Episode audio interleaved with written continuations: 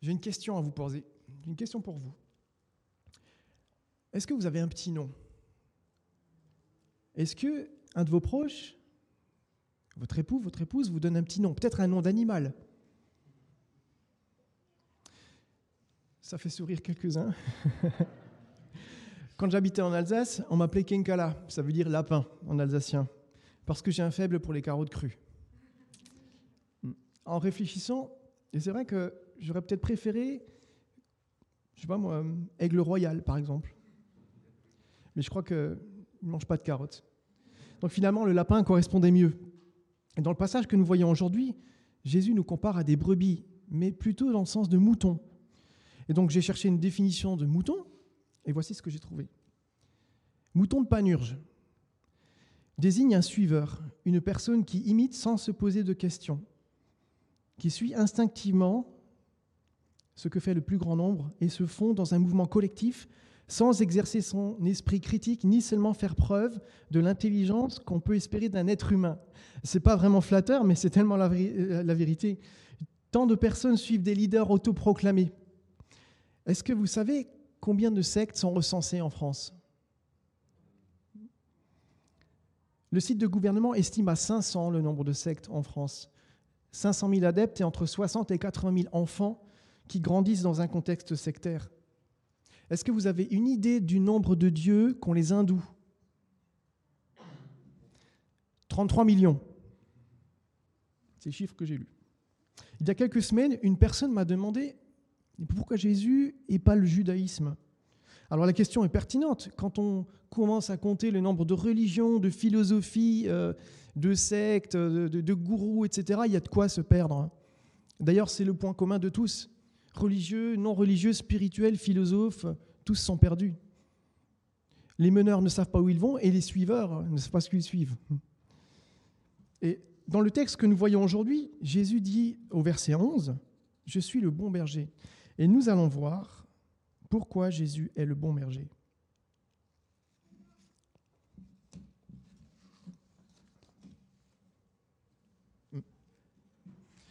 Le premier point suivant, Jésus est le seul guide.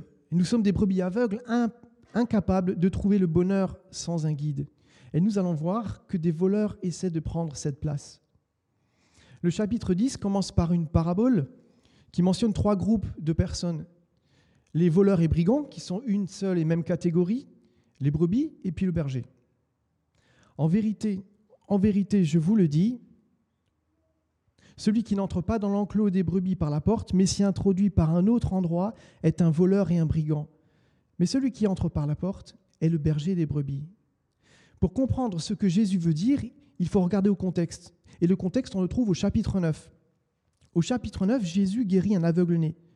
Il faut savoir que les aveugles de naissance avaient mauvaise réputation, car on croyait que c'était à cause de leurs péchés ou des péchés de leurs parents qu'ils étaient aveugles. Alors évidemment, le miracle interpelle. Et Comment un aveugle-né peut-il voir? Les pharisiens qui mènent l'enquête vont jusqu'à convoquer les parents du miraculé. Mais pourquoi déployer autant d'ardeur? Parce que le miracle dérange. Depuis que le monde est monde, jamais auparavant on a entendu dire que quelqu'un ait rendu la vue à un aveugle de naissance. Le miracle dérange, ou plutôt celui qui a réalisé le miracle dérange. Jésus accomplissait des miracles le jour du sabbat et les pharisiens avaient fait du jour du repos un jour à leur ressemblance, sans compassion, alors que la loi de Moïse n'interdit pas de faire du bien le jour du sabbat. Ils écrasaient la loi morale de Dieu au profit de règles légalistes qu'eux-mêmes cherchaient à contourner. Jésus dérange à tel point que les pharisiens avaient décidé d'exclure de la synagogue tous ceux qui reconnaissaient Jésus comme le Messie, c'est-à-dire celui qui a été consacré par l'Éternel pour être roi et guider son peuple. Un Messie qui guérit des aveugles, ça, ne les intéressait pas. Ils étaient prêts à tout pour conserver leur statut social et les privilèges mal acquis. Les voleurs, ce sont les autorités religieuses. Ce sont les bergers infidèles d'Israël, de mauvais guides spirituels. Alors, ils essaient d'intimider l'aveugle guéri en faisant passer Jésus pour un pécheur, pour un inconnu, afin d'influencer l'aveugle guéri, qu'il se rétracte, qu'il revienne sur son témoignage, mais il ne se laisse pas faire. Il ne se laisse pas influencer, il persiste avec zèle dans son témoignage et pour cause. Il était aveugle et maintenant il voit. Alors que les voleurs sont démasqués et s'enferment dans leur incrédulité, l'aveugle guéri, lui, comprend de mieux en mieux qui est Jésus. Finalement, il est chassé de la synagogue à cause de sa foi en Jésus. Cet aveugle-né, cet homme-là, c'est une brebis. Alors je ne sais pas si vous avez déjà été dans une bergerie, mais ce n'est pas l'endroit le plus propre et ça sent pas la guimauve. Hein. Et tout comme les brebis, nous sommes sales, stupides et aveugles. Les brebis ne savent pas d'où elles viennent, elles ne savent pas où elles vont. Elles écoutent et elles suivent. Les voleurs le savent et ils se disputent les brebis. Les voleurs le savent, ils se disputent les brebis. Avez-vous remarqué comment le monde en a après notre argent? Nous sommes bombardés de publicités en tout genre, d'appareils technologiques toujours plus innovants. Les smartphones sont devenus des produits consommables. Les slogans des chaînes télévisées, toujours plus accrocheurs. On peut résilier à tout moment. Même le masque est devenu un phénomène de mode. On peut l'avoir en plusieurs couleurs, il y a différentes formes, des motifs différents. Les brebis sont la cible des phénomènes de mode. Et nous avons besoin de Jésus pour ne pas nous laisser influencer et truander, abuser par des voleurs et des brigands. Dans notre parabole, le bon berger est à l'opposé des voleurs. Lui n'utilise aucune ruse, il ne cherche pas à passer au-dessus de l'enclos, en dessous, à faire une brèche, essayer de se faufiler. Non, pas du tout. Pour entrer dans l'enclos, le gardien lui ouvre. Et les brebis écoutent sa voix. Il appelle par leur nom les brebis qui lui appartiennent et il les conduit dehors. Lorsqu'il les a toutes fait sortir, il marche devant elles et les brebis le suivent parce qu'elles connaissent sa voix. Elles ne suivront pas un étranger, mais elles fuiront au contraire loin de lui parce qu'elles ne connaissent pas la voix des étrangers. Les bergers pratiquaient parfois la transhumance, c'est-à-dire des déplacements de troupeaux qui se situaient dans, les plaines vers des troupeaux, vers des, euh, des, pâturages qui se trouvent dans les montagnes. Ils conduisaient leurs brebis en marchant devant elles vers ces pâturages. Ils les conduisaient dans des sources d'eau et, des, lieux agréables pour les faire paître, les faire se reposer. Mais le berger protégeait aussi ces brebis, il les protégeait des animaux sauvages. Il les comptait, il les inspectait fréquemment. Il donnait des soins à celles qui étaient blessées. Il cherchait celles qui étaient perdues en les appelant par leur nom. La nuit, il restait souvent à proximité d'elles, les parquant dans des enclos ou dans des grottes en sécurité dans des lieux élevés. Et pourquoi les brebis suivent-elles le berger? Parce qu'elles ont confiance en lui. Elles sont attachées à leur berger parce qu'il leur est dévoué. Sa voix est rassurante. Sa voix les met en confiance parce qu'il leur manifeste de l'intérêt, allant même jusqu'à mettre sa vie en péril. Voilà le berger. Ses actes sont cohérents avec sa voix. Il est crédible, il est légitime. Les menaces, les pressions, les coups de bâton sont des méthodes de loup, de voleurs. Et les brebis les reconnaissent et elles fuient. Leur voix sonne faux. Pour entendre la voix du berger, il faut rester proche de lui. Quand nous lisons la parole de Dieu, il nous fait entendre sa voix et quand nous prions, il entend notre voix. Jésus nous connaît personnellement. Nous ne sommes pas des brebis anonymes. Il prend soin de ses brebis, de toutes ses brebis, de celles qui marchent vite et de celles qui marchent moins vite. Il, marche à ton rythme. Il sait aussi à quel point nous sommes naïfs. Laissons le Seigneur sonder nos cœurs afin qu'il nous révèle nos mensonges, les mensonges auxquels on croit et qu'on les rejette. Et si le berger marche devant ses brebis, il est un leader spirituel. Le leader spirituel, il n'est pas un leader comme les autres. Il ne marche pas derrière son troupeau en le poussant. ce qu'il souhaite, c'est qu'on le suive par amour, parce qu'on l'aime. Jésus s'adressait souvent aux pharisiens en parabole. John MacArthur dit que les paraboles de Jésus étaient des scènes ingénieusement simples de la vie courante, destinées à illuminer de profondes leçons spirituelles. Jésus leur dit cette parabole, mais ils ne comprirent pas de quoi il parlait. Notre deuxième point, c'est que Jésus est la porte. Il est le seul à pouvoir nous guider vers ce à quoi nous aspirons, mais aussi la seule porte d'entrée vers Dieu et ses bienfaits éternels. Nous lisons la suite où Jésus utilise une autre parabole.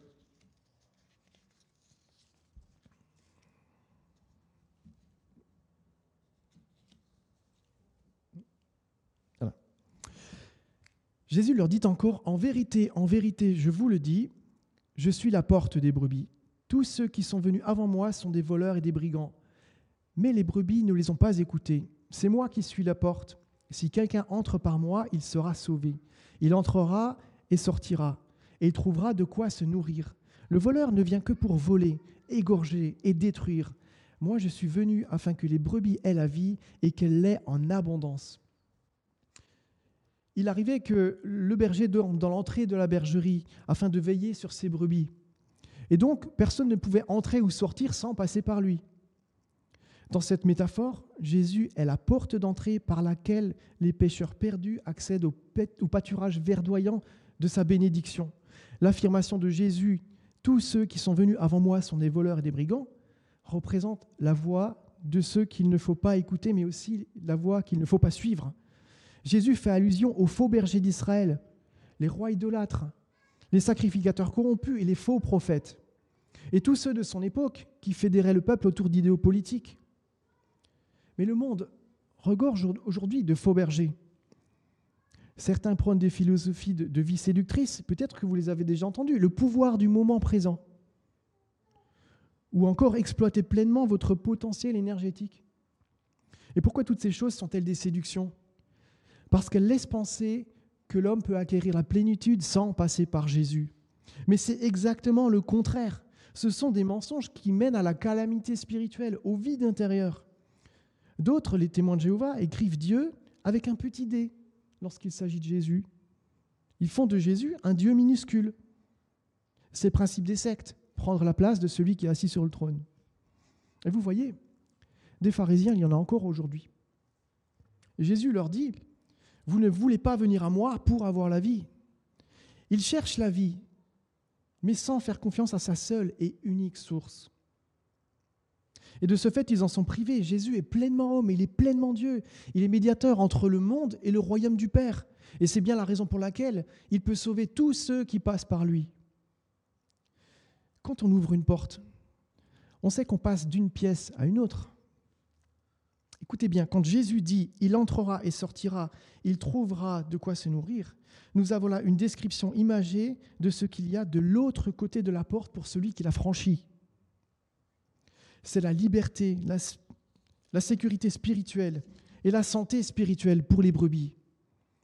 Jésus nourrit ses brebis de ce que le monde ne peut pas offrir, l'amour, la joie, la paix, le pardon. Et il associe à cette nourriture la vie abondante. Comprenons par là que c'est durable, accessible en tout temps, inépuisable, inaltérable, incommensurable. C'est un privilège dont seuls les enfants de Dieu ont la jouissance. Ce lieu est sécurisé par des murailles inviolables. Pour y entrer, il faut le bon mot de passe, Jésus seul. Les voleurs n'y ont pas accès parce qu'ils rejettent Jésus. Mais nous, nous sommes en ligne connectés au Dieu vivant et nous bénéficions d'un accès gratuit, illimité à sa bonté dont les dimensions sont celles des cieux. Nous sommes ses abonnés et nous venons nous restaurer à la, source, à la source de sa paix, respirer le parfum de son amour, nous rassasier des fruits de l'esprit. Et toutes ces ressources, elles embellissent notre quotidien et nous permettent de vivre la vraie vie. Nous vivons dans le monde, mais nous ne sommes pas du monde. Nous sommes affranchis des règles formelles que les hommes s'imposent pour essayer de gagner leur salut. Vous voyez le genre de phrase qui commence par il faut, il faut faire ceci, il faut faire cela, il faut faire comme ceci. Je connais une personne qui a dit je m'occuperai plus tard du salut, quand je serai vieux. En sous-entendant, d'abord je vis ma vie. Mais beaucoup de croyants vivent comme ça. Beaucoup de non-croyants aussi. Ils voient Jésus comme ça, comme contraignant, privant de liberté. Et peut-être que des jeunes ne vivent pas leur salut pleinement parce qu'ils pensent que Jésus est un voleur de jeunesse.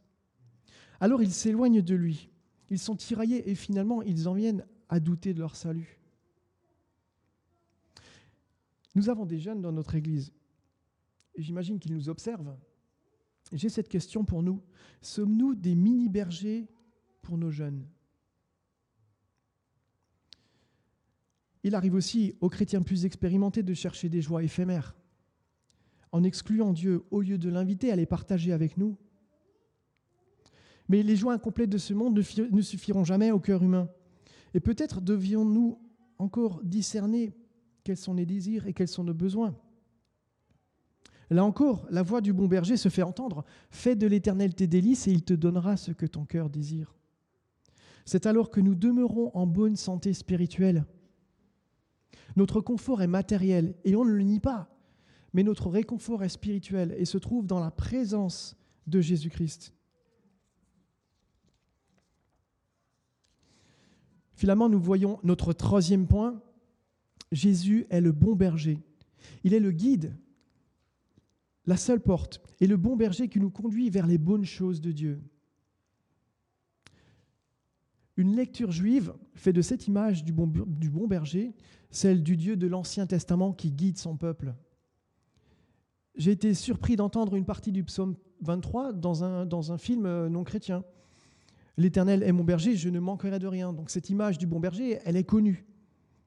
Et le fait que Jésus s'identifie comme le bon berger nous ramène au vrai berger dont il est question dans la première parabole, dans les versets 2 à 5.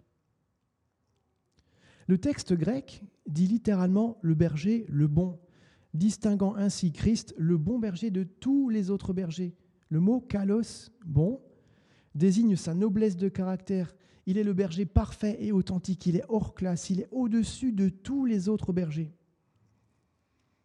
En opposition, l'image du salarié est celle du gardien de l'enclos du verset 3, qui fait son travail pour une rémunération. Jésus désigne à nouveau les chefs religieux. Ils avaient mis en place tout un business dans le temple avec les vendeurs d'animaux, les changeurs de monnaie. Ils ont fait du temple une maison de trafic. Leur vraie motivation n'était pas le ministère, mais l'appât du gain. Le salarié ne donne pas les soins pastoraux, car sa relation avec les brebis est superficielle. Il n'essaie pas de tirer, de, tisser pardon, des relations intimes avec les brebis car il n'a pas l'amour pour les âmes. Il rit avec celui qui rit, mais il ne pleure pas avec celui qui pleure. Et quand son bien-être est menacé, il prend, la, fuite, il s'enfuit. Alors arrive le, le loup ravisseur. Il est le voleur du verset 10. Que fait un loup lorsqu'il se saisit d'une brebis? Il l'égorge, il la tue. Il est question d'une mort spirituelle. Jésus accuse les pharisiens d'en être responsables et les renvoie à leur vraie nature. Ils ont pour père le diable. Leur motivation nous montre leur filiation. En cherchant sur Internet, j'ai trouvé une, une, vidéo dans laquelle l'oratrice disait ⁇ Nous sommes des dieux ⁇ Le loup impose sa fausse doctrine. Son intérêt n'est pas dans l'unité, mais dans la division. Et quand il a divisé, il manipule ceux qui restent pour les assujettir. Ce discours plaît à beaucoup. Il plaît à ceux qui sont disposés à le recevoir, mais ce ne sont pas les brebis du Seigneur. Le loup a ses propres suiveurs, d'autres loups déguisés en brebis. Faisons preuve de discernement, n'accordons pas foi à tout esprit. Le bon berger, lui, est désintéressé. Sa motivation est de faire la, la volonté du Père, il en a reçu l'ordre. Le Père m'aime parce que je donne ma vie pour la reprendre ensuite. Personne ne me l'enlève, mais je la donne de moi-même. J'ai le pouvoir de la donner et j'ai le pouvoir de la reprendre. Nous pouvons maintenant répondre à la question posée dans l'introduction. Pourquoi Jésus et pas le judaïsme? Mais ouvrons même la question. Ouvrons, voyons plus large. Pourquoi Jésus et pas un autre? Parce qu'il n'y a pas de plus grand amour que de donner sa vie pour ses amis. Jésus a donné la plus grande preuve d'amour. Il n'y en a pas d'autre. On voit dans le caractère de l'homme Dieu Jésus la volonté du Père invisible. Parce que Jésus est le bon berger qui nous mène réellement vers les meilleures bénédictions de Dieu, celles qui sont spirituelles et éternelles. Il y a dans le langage de l'amour de Jésus une vérité ultime et profonde qui bouleverse nos cœurs, son sacrifice pour nous. Il ne force personne à l'accepter. Avez-vous remarqué au verset 9, si quelqu'un entre par moi Quelqu'un, n'importe qui. Celui qui comprend et adhère à son sacrifice entre dans la connaissance et l'amour du Père et du Fils. Il y a dans l'adoption une inclusion qui fait de nous des fils et des filles, des frères et des sœurs, de la même famille.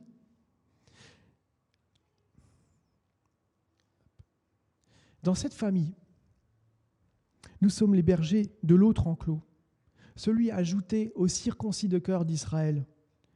Le chef berger de la maison d'Israël devient le Messie roi pour toutes les nations. L'image de l'enclos devient celle du corps du Christ, l'Église.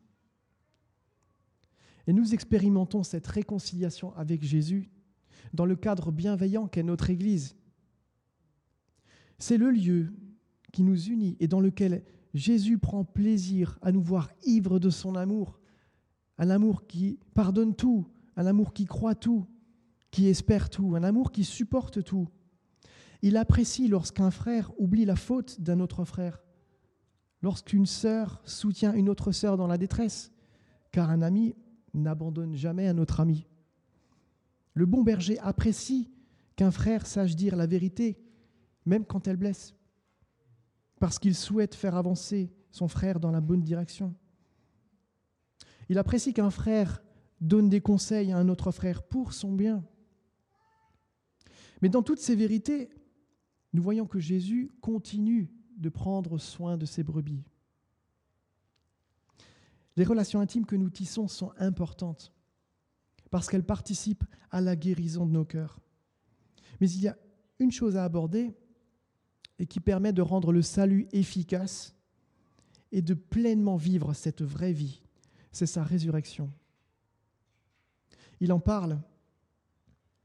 Mais d'abord, il va ressusciter Lazare au chapitre 11 avant de reprendre sa vie plus tard. Et si nous entendons sa voix, c'est parce que le Saint-Esprit, l'Esprit du ressuscité, vit en nous. Alors comment répondre à cette question? Pourquoi Jésus est le bon, berger Eh bien, on va la résumer en quatre points. Le premier, point, c'est que le bon berger guérit. Jésus nous guérit de notre condition initiale de pécheur. Mais ce n'est pas tout. Il continue à guérir nos cœurs dans nos relations, ici, entre nous, par son pardon. Peut-être peut as-tu été rejeté, abandonné ou trahi à cause de ta foi en Jésus. Et c'est douloureux. Jésus aussi est passé par là. Parce qu'il sait et parce qu'il te connaît, il est connecté à ta réalité. Le deuxième point, c'est que le bon berger nourrit. Celui qui a faim et soif de justice sera rassasié des fruits de l'esprit. Et c'est cette nourriture qui nous donne la santé spirituelle, l'amour, la joie, la paix, la patience, la bonté, la bienveillance, la foi, la douceur, la tempérance. Le troisième point, c'est que le bon berger nous protège. Il protège des voleurs, des brigands, des loups, de tous ces voleurs d'âmes qui en ont après nous. En lui, nous avons le repos et la sécurité. Il brise les peurs, les phobies, la peur de l'avenir, la peur de la mort. Et enfin, le bon berger nous guide. Nous sommes sensibles à sa voix. Sa voix est douce à nos oreilles. Nous n'écoutons pas les faux bergers. Il nous donne la sagesse et le discernement qui nous permettent de marcher sur le bon chemin. N'oublions pas que c'est par sa grâce infinie qu'il a choisi les mendiants que nous sommes pour en faire des enfants du roi des rois. Je vous invite à la prière. Père céleste, tu es notre Dieu sauveur. Et merci pour la réconciliation. Merci d'avoir envoyé ton Fils, notre bon berger, pour nous consoler, pour nous nourrir, pour nous protéger, pour nous guider. Merci parce que lorsque nous sommes enfermés, piégés dans les circonstances de nos vies, dans nos tempêtes, Seigneur, tu es là et tu nous donnes accès au lieu céleste au pâturage verdoyant de ta grâce. Seigneur, tu nous fais du bien, tu nous restaures et tu nous protèges, tu nous gardes, Seigneur, contre tous ceux qui nous veulent du mal. Seigneur, merci parce que tu nous guides et, tu prends soin de nous. Quand tu nous indiques un chemin, Seigneur, il est en sécurité. Tu ne nous envoies pas dans des ronces ou des champs, des champs d'épines, mais dans un chemin que tu éclaires et que nous pouvons suivre avec assurance. Merci Seigneur pour le pardon que tu nous donnes de vivre dans ton Église. Merci parce que tu remplis notre coupe et elle déborde. Seigneur, aide-nous encore à vivre la vraie vie et à la partager les uns les autres. Au nom de Jésus. Amen.